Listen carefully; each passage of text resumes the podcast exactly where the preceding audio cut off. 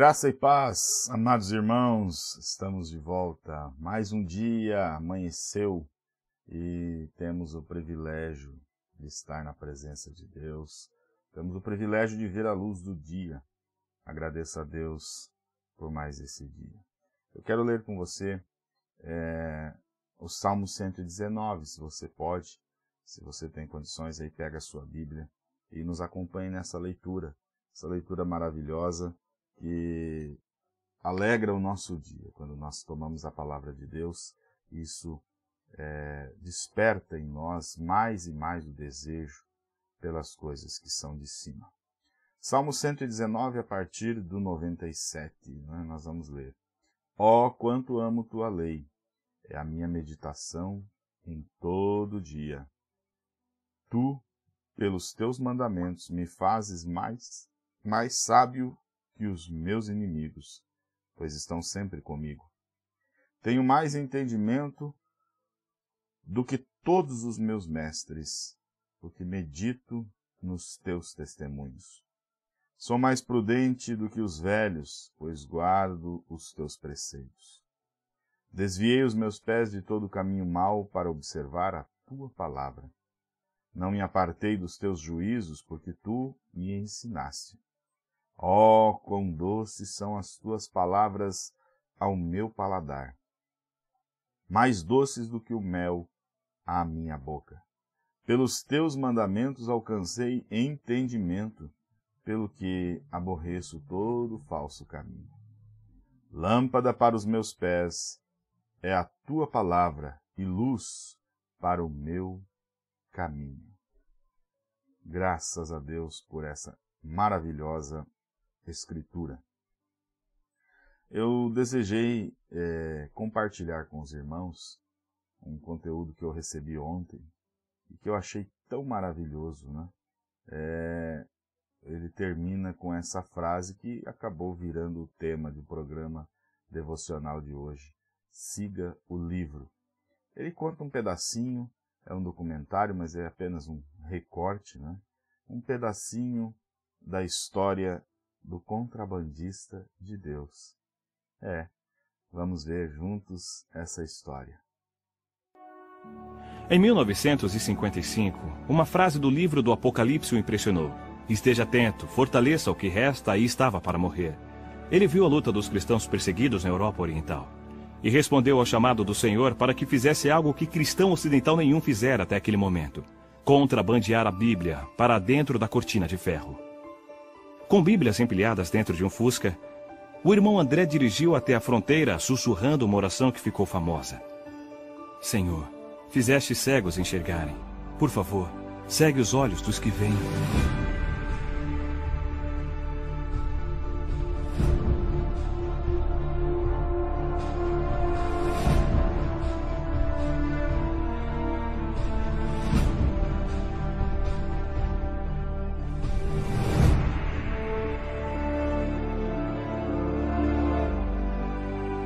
Deus respondeu à sua oração.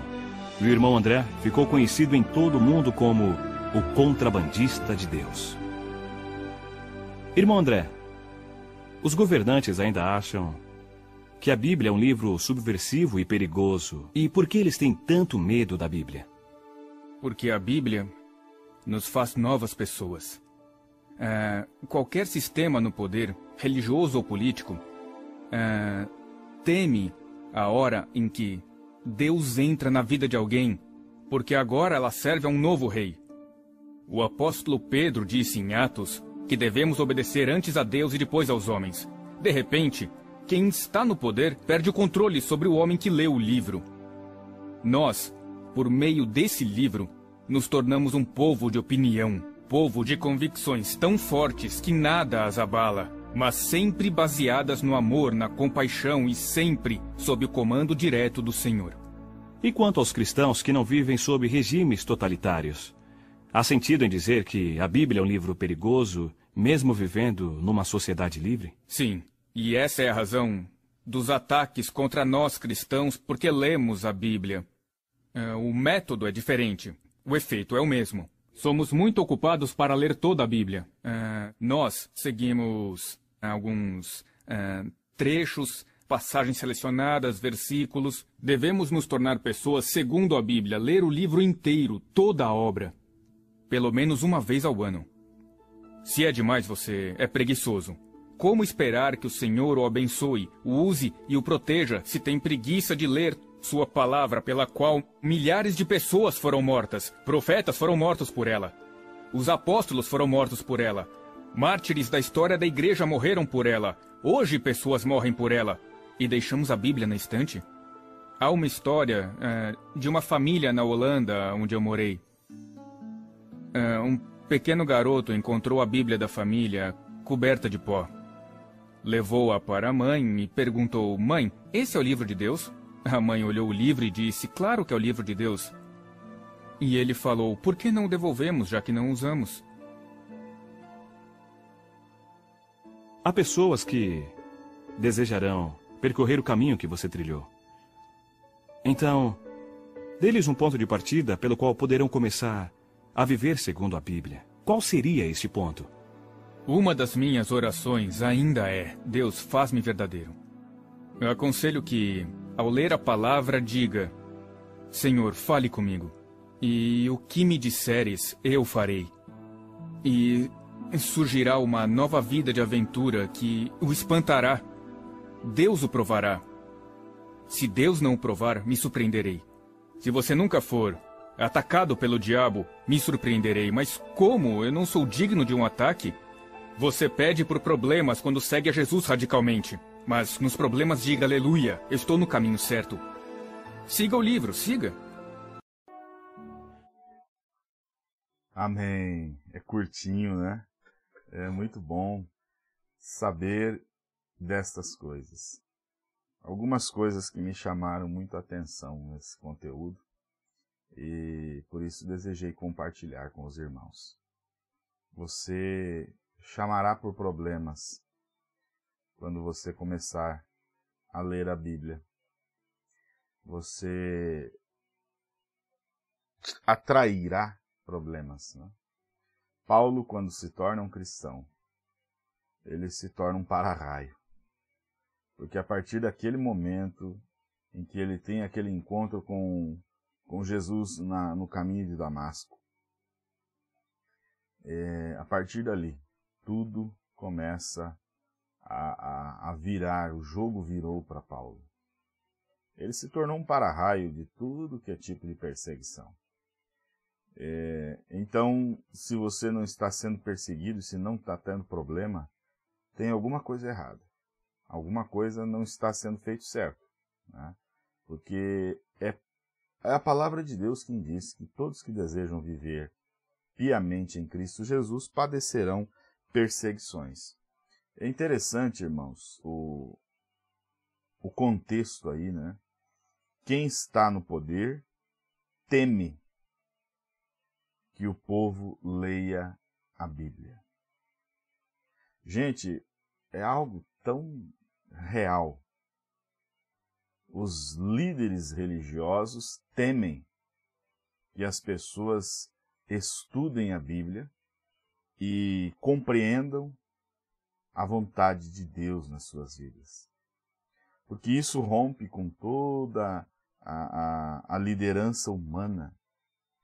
Isso cai por terra todo o ego humano, todo o poder eclesiástico, todo poder religioso.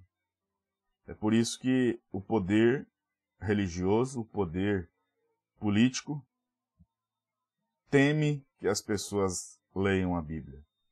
E vai indo, ele vai desincentivando, né, se é que essa palavra existe, ou vai incentivando as pessoas a lerem outras coisas, a buscarem outras fontes. E então a água já não está mais 100% pura. É água, mas está ali misturada com alguma coisa.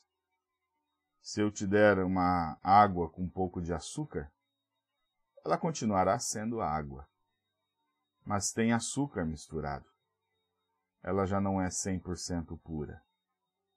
Se eu misturar qualquer substância, ainda que incolor, ainda que até sem sabor ou sem cheiro, misturar na água, ainda que pouquinha coisa, essa água já não será mais 100% pura.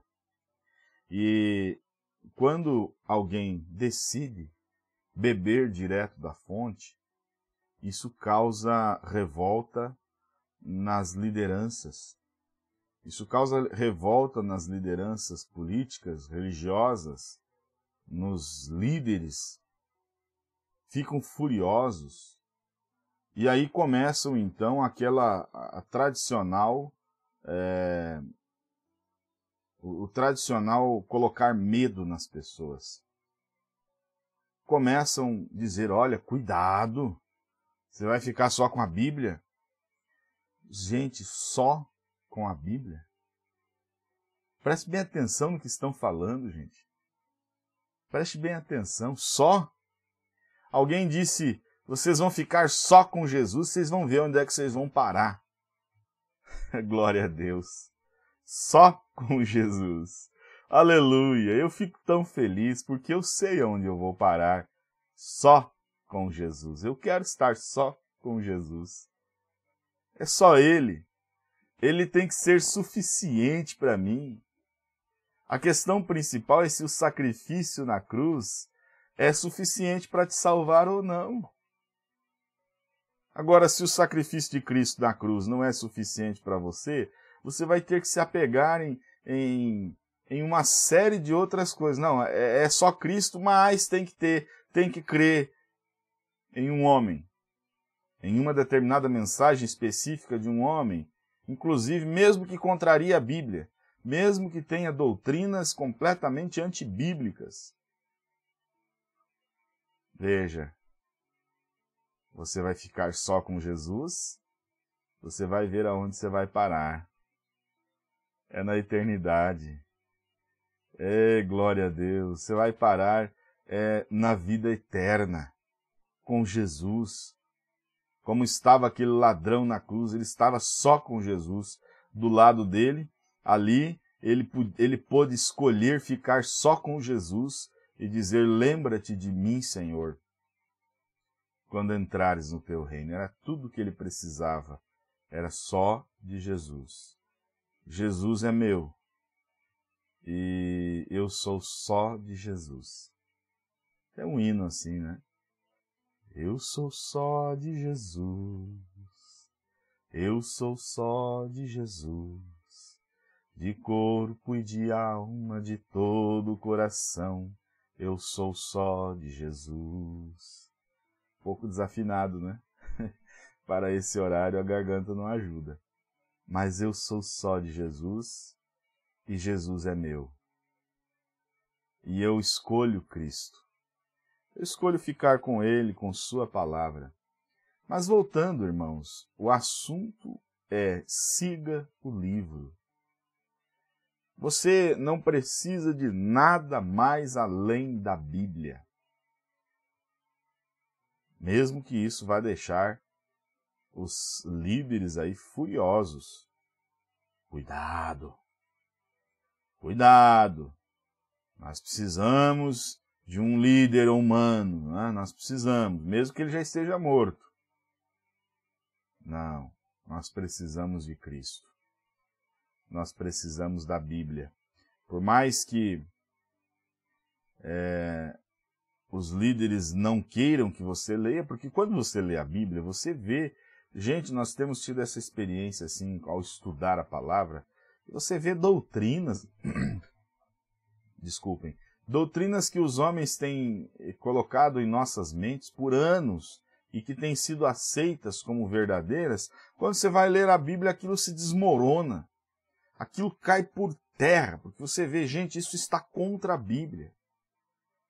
É? Temos visto aí várias e várias doutrinas, semente da serpente, é, é, a doutrina da segunda vinda de Cristo, a maneira, a ordem que acontece, como que a confusão que fizeram na nossa mente, Elias e tantas, sétimo anjo e, e tantas outras coisas, que na verdade são muitas, né?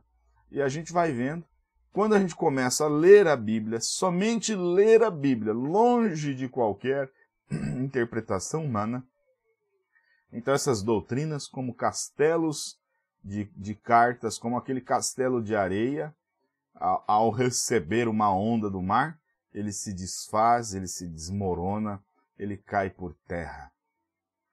Por quê? Porque não está sustentado de forma sólida. Doutrinas que não estão embasadas corretamente na Escritura, e aí você começa a ler a Bíblia, você vê isso naturalmente, sem interpretação, apenas lendo. É por isso que eles não querem que você leia a Bíblia. É por isso que eles estão atacando a nossa amada Bíblia. O que para eles pode ser um, um, um livro perigoso se você ler sem a revelação, para nós é a lâmpada para os nossos pés, é a luz para o nosso caminho, é a palavra de Deus. Nós vamos orar. Amado Senhor, eu estou tão agradecido ao Senhor por nos dar a tua palavra, por esse testemunho desse irmão que teve coragem de fazer o que ninguém tinha coragem, numa época em que ninguém teria ousadia para enfrentar o exército da Rússia, para enfrentar a cortina de ferro e levar a tua palavra lá para dentro daquele, daquela nação. Nós agradecemos pela vida de cada homem que tem se posicionado pela tua palavra. Mas, acima de tudo, nós agradecemos pela tua palavra, porque sem ela nós estaríamos perdidos. Nós não sabíamos, não saberíamos que caminho tomar. É a tua palavra sendo a lâmpada para os nossos pés e a luz para o nosso caminho, é que nos mostrou o caminho que é Cristo. E por isso nós nos agarramos a esta Bíblia, nós nos seguramos a ela e, e queremos essa lâmpada sempre conosco, para continuar nos conduzindo pelo caminho. Senhor, continuamos agradecendo ao Senhor e louvando ao Senhor pela recuperação do irmão Sérgio, pois já chamamos as coisas que não são como se já fossem. Nós já agradecemos pela cura do irmão Sérgio Costa, bem como do irmão Joy ali em Juquiá, que o Senhor continue abençoando as vidas destas famílias, a Nascidinha, também a irmã Bel, esposa do irmão Sérgio, que o Senhor continue dando força e dando graça a cada um dos seus filhos. Tantos irmãos que têm enviado seus pedidos de oração. Ali está a irmã Maria Eni, em Cariacica, no Espírito Santo. Ó oh Deus, ela está passando por essa fase, essa primeira fase difícil que todos nós enfrentamos, Todos nós passamos e nós sabemos como é angustiante, como é difícil. Possa o Senhor descer em seu coração, dando a ela paz, bem como a tantos outros irmãos que nesse momento vivem o mesmo período, a mesma fase, essa fase difícil da angústia.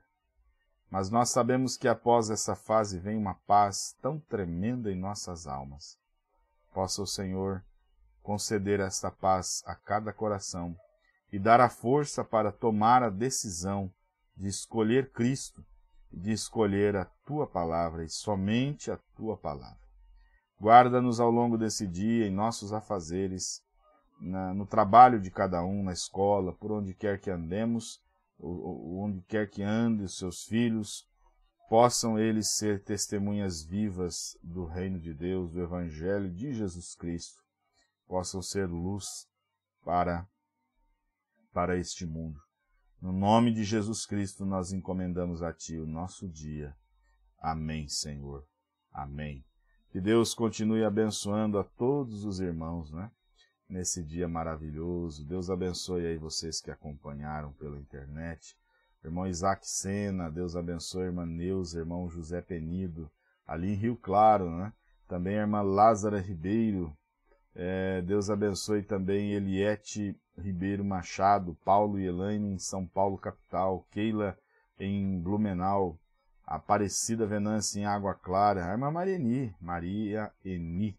Deus abençoe a irmã Maria Eni lá em Cariacica, né? tem se posicionado por essa palavra também. É, Deus abençoe irmão Francisco Canindé, em Anápolis, Goiás. Clair, Clair Ribeiro Seidenari. É, Jerônimo de Paula, Deus abençoe, irmão Jerônimo, aí em Goiânia. Elizabeth Soares, é, de Anápolis, Goiás. Também Bernadette Aquino.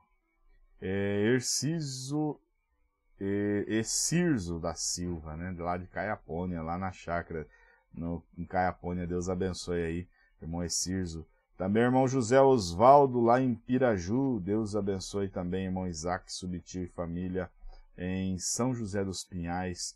Um abraço fraternal a todos os irmãos e irmãs que sempre têm acompanhado essa programação.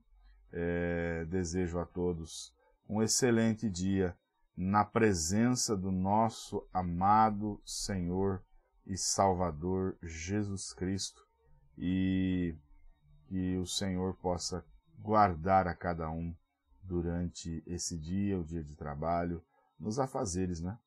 Cada um nos seus afazeres aí, seja ele doméstico, seja na escola, seja no trabalho, que em tudo o Senhor esteja convosco. Que Ele te abençoe e te guarde, que Ele faça resplandecer o seu rosto sobre ti, que o Senhor te dê a paz, que Ele guarde a tua entrada e a tua saída, desde agora e para sempre, em nome de Jesus Cristo. Amém. Deus vos abençoe.